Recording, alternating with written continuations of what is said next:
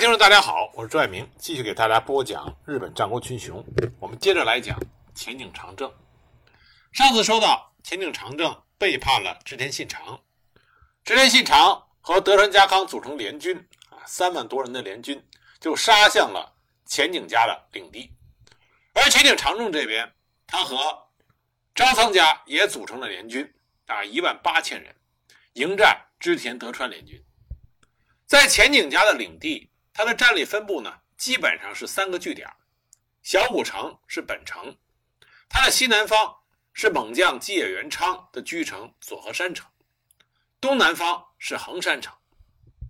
在我们之前讲到的野良田合战和梅影四川合战的时候，六角家率先攻击的都是佐和山城，那么前景长政率领本队前往救援，关键时刻基野元昌开城杀出。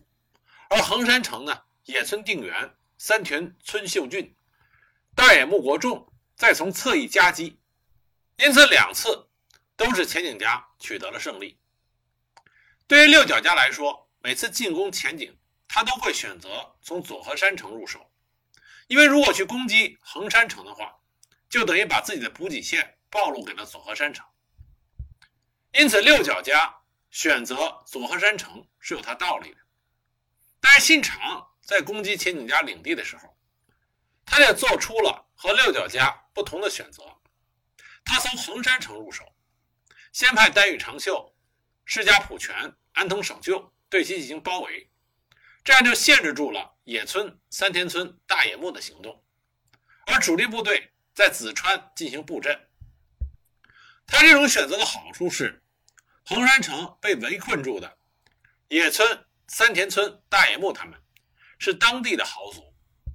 如果信长选择的是佐贺山城的话，那么这些当地豪族就可以不断的对织田家的部队进行骚扰。但现在呢，信长的选择把当地豪族围困住了，限制了他们的行动，这就逼迫的前景长政在战术上只能选择与织田家进行决战。但是前景长政这边也有一个好处。就是佐贺山城没有被围，这样的话，猛将吉野元昌就可以担任前景家的先锋。子川河战，信长和德川家康都是主力进出，前景长政自然是亲自出阵，但是朝仓家却表现的不够积极，只派了朝仓景建前来，而身为大名的朝仓义景居然没有亲自出阵，因此从重视程度上来说。前景朝仓联军这边已经弱了一筹。关于参战兵力，甲阳军舰的记录是朝仓家一万五千人，前景家三千人。现场攻击的记录，朝仓家八千人，前景家五千人。那么很多人就疑惑，在这么一场生死攸关的核战中，为什么前景家出的人数这么少？主要原因还是在于横山城被围，前景家。能够动员的兵力就打了折扣。横山城的那些地方豪族，一般来说可以提供两千左右的战力，再加上在这次核战之前，南晋江领土接壤部分的豪族都投向了信长一方，这也减弱了前景长政能够动员的部队。核战开始之前，双方沿着子川南北两岸对峙，盛川西侧，德川家五千人。对朝仓家的一万一千五百人，圣山东侧织田家的三万五千人对阵前景长政的五千人，这个阵势一摆开，其实大家的意图都很明显。此战的关键就在于是朝仓能够迅速的击溃德川，还是织田能够迅速的击溃前景。布阵上，织田家的布阵第一队板井正上，号称千人斩的信长爱将；第二队池田恒星。第三队丰臣秀吉，四队柴田胜家，五队森可成，六队所有坚信生。本阵织田信长，预备队稻叶良通。而包围横山城的是织田四天王之一的丹羽长秀，美浓三人众之一的安藤守就和世家普权。前景长政这边呢，第一队猛将基野元昌，第二队前景正成，第三队阿比真争。第四队新庄直赖，第五队远藤直经，真柄直成。德川家第一队酒井忠次，第二队小笠原长忠，第三队石川树正，本阵德川家康。这三家出阵的都是名将。但是很有意思的是，招仓家的布阵。招仓家第一队招仓景纪，第二队前波新八郎，本阵招仓景健。招仓景健这个本阵也还罢了，因为招仓景健是当时招仓军事活动的主要统帅，经常在对外的战争中担任总大将。但是第一队的招仓景纪，在以往的核战中表现并不佳，而第二队的前波新八郎，甚至都没有人知道他具体的战绩是什么。最有意思的是，招仓家部队的数量是德川和前景。两倍以上的兵力，可他只布了两个队加一个本阵，这就有些让人百思不得其解了。战斗是在凌晨五点左右开始打响，一直到下午两点左右，战况十分的惨烈，以致后世有雪川之战的说法。战斗刚一打响，兵力处于绝对劣势的前景方并没有采取守势，而是开始猛攻。吉野元昌迅速击溃了织田军的前锋。板井正上，并且杀掉了正上的嫡长子板井上恒。接着，他又击溃了池田恒星。第二队的前井正成迅速的跟上，两队合兵突破了织田这边第三队的丰臣秀吉。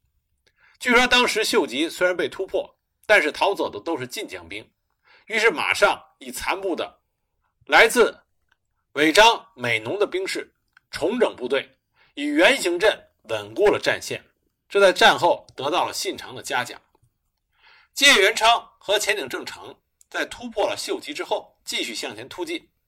第三队的阿比真争跟上，与秀吉的残部作战。战斗开始六个小时之后，前井军已经逼退了织田家的第四队柴田胜家、第五队的森可成，而第六队的佐久间信胜已经支撑不住，马上就可以到达信长的本阵。也就是说，前景长政这边超额的完成了任务，不但做到了战前所约定的尽可能久的抵挡住信长，而且还让信长的部队陷入了混乱。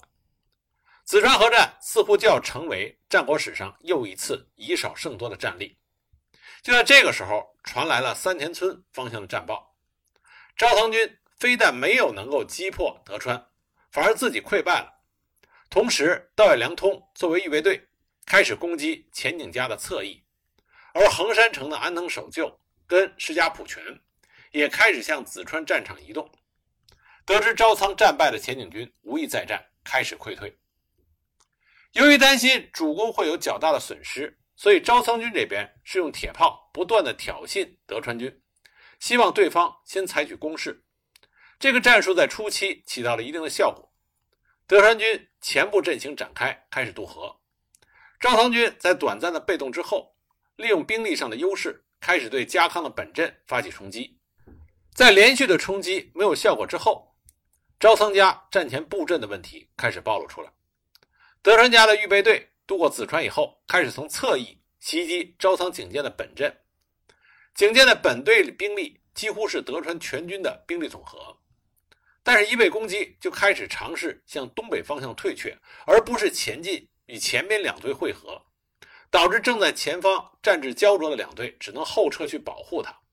德川趁势反击，越前有名的勇士直柄直龙、直柄直成、直柄隆基等人纷纷战死，这就使得招仓军士气受到极大的影响，开始陷入混乱，最终被人数几乎比他少一半的德川军。击溃，所以说整个紫川河战输就输在了招仓军这边。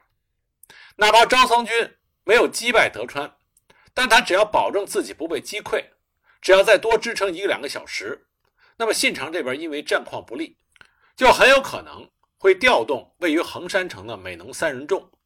那么横山城少了安藤守旧和世家普权的压力，那么野村、三田村和大野木。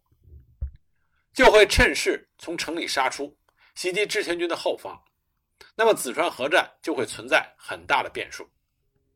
紫川河战以织田和德川联军获胜而告终。此战遭受最严重打击的就是前景家，许多重要的家臣都战死了，如前景正成、前景正之、金村世直、远藤直经等等。此外，横山城守军以及野村、大田村、大野木都向信长投降，芥元昌的部队基本上消亡殆尽，仅剩三百人突围至佐贺山城。而更可怕的是，前景家的领地被一分为二，实力大大的被削弱。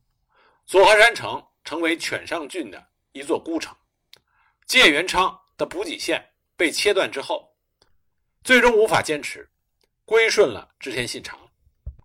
但尽管在紫川河战获得了重大的战果，但是因为过于惨烈，信长这个时候也没有能力趁势拿下很难攻下的小古城。赵仓家虽然此役遭受了重大损失，但是没有到伤筋动骨的地步，双方都需要进行休整。丰臣秀吉就被信长任命为横山城代，那么在在史学界也认为是丰臣秀吉发迹的开始。所谓的城代，指的是支配这一地区的由大明派出的家臣，对该城的政务进行管理，土地仍然是领主的，并没有封给你，但实际上最高的管辖权已经在秀吉的手中。那么紫川河战之后呢？反信长的势力开始意识到，大家必须要联合起来，让信长陷入多线作战。幕府将军足利义昭暗中串联各种势力，给予他们讨伐织田的大义名分。于是各地对信长的叛乱不断，地方大名和一些寺庙势力也纷纷的举兵。公元一五七零年八月开始，朝仓和前井联军又发动了几次军事行动，其中有野田福岛之战。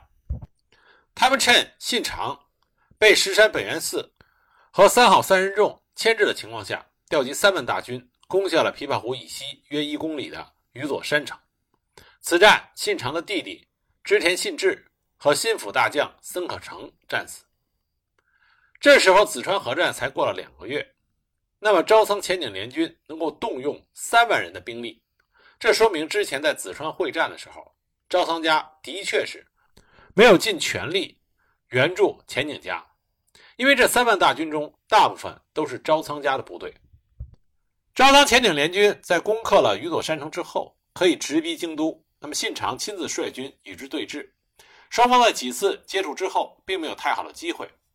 而信长已经开始疲于应付各地的战事，那么为了争取时间，就由正亲听天皇提出要求，两军议和。这个议和呢，也是信长迫切需要的。因为各地都有反织田的军事行动，而朝仓和前井又占据了有利的地势，对京都虎视眈眈，所以前井一方希望提出要归还犬上郡的撤兵条件。重新掌握犬上郡对于前井家来说是非常重要的，对于整个未来的战局都有很大的作用。但是朝仓义景过于短视，他对于犬上郡的战略价值估计不足。急于返回越前的他，草草地达成了和议。后来，前井军曾经多次尝试要夺回横山城，重新控制犬上郡，并且一度切断了美浓和京都之间的交通，但是均以失败告终。而这几次行动，赵仓家都没有派兵参与，坐视前景长政的小古城始终处在战争的最前线。直到后来，信长攻入越前，灭亡赵仓家的时候。那么，缺少了战略缓冲带的前景家已经自顾不暇，无力救援了。可以说，前景长政和朝仓义景这一对搭档给予信长的威胁还是很大。但很可惜，前景长政是有心无力，朝仓义景是有力无心。在前景合议的第二年，明治光秀就奉信长的命令，在宇佐山城的废址附近修筑了坂本城，然后通过怀柔政策。拉拢附近的豪族，织田家重新控制了琵琶湖的西岸，而对于就在京都附近支持朝仓前景的寺庙势力，信长再也忍无可忍，对比瑞山严立寺进行了烧讨。这段期间，信长包围网和信长之间是互有胜负，其中对信长威胁最大的，莫过于武田信玄动员三万五千的大军开始上洛，但是。上天站在了信长这一边，武田信玄很快病逝，而他的病逝也意味着信长包围网彻底被破坏。公元一五七三年九月，在灭亡了招桑家之后，信长的大军包围了前景长政的居城小谷城。九月二十六日，前景长政切腹自杀，临死前将妻子阿市和三个女儿托付给了信长，并给家臣写下了书状，感谢他们为前景家的奋战。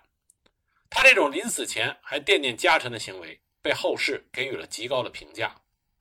那么有一种传说呢，我们之前在讲织田信长的时候也给大家提到，就是说信长将长政父子的头骨镶上了金箔，作为酒杯，在庆功宴上用来喝酒。但这个说法呢，已经被证明是一种讹传。这只是因为后人对于信长烧陶比瑞山等行为，为了塑造他魔王的形象而杜撰的故事。将前景父子的头骨制成酒杯，并且饮酒之事，是无证可考的。那么，将头骨镶上金箔，在当时是对敌人遗体的最高礼遇。前景长政切腹自杀的时候，二十八岁，非常年轻。据说他和阿市一共生有二子三女。他的嫡长子万福丸在小谷城被攻破的时候，由家臣抱走逃亡，途中被丰臣秀吉捕获，送回到信长的本镇。信长下达。处穿刺而死的命令，年仅九岁。次子万寿丸才出生不久，被家臣抱到寺庙里养大，成为僧侣。据说还有一个庶子叫前井景赖，被认为是传说中真田十勇士里边根津甚八的原型。最值得一提的是，前井长政和阿市生了三个女儿，后来被合称为前井三姊妹。据说丰臣秀吉暗恋美貌的阿市。但始终得不到他的青睐，就把目标转移到貌似其母的长女茶茶身上。那茶茶为侧室，后来正是茶茶为他生下了丰臣秀赖，掌握了丰臣家的政权。那由于关原之战的失利，导致了丰臣家的灭亡。前景长政的次女阿初嫁给了京畿高次，丈夫死后削发为尼，之后病逝。三女儿叫小都，又叫阿江。经过不断的结婚和失婚之后，最后被安排嫁给了德川秀忠。那么他的女儿，也就是阿市和前景长政的孙女儿和子，后来成为了后水尾天皇中宫，而曾孙女儿星子内亲王，甚至登上了天皇的宝座。所以说，前景家的传奇虽然随着前景长政战败身死而消失在战国岁月中，但是前景长政三个女儿的成长。仍然让前宁的血脉流淌在日本战国的历史长河中。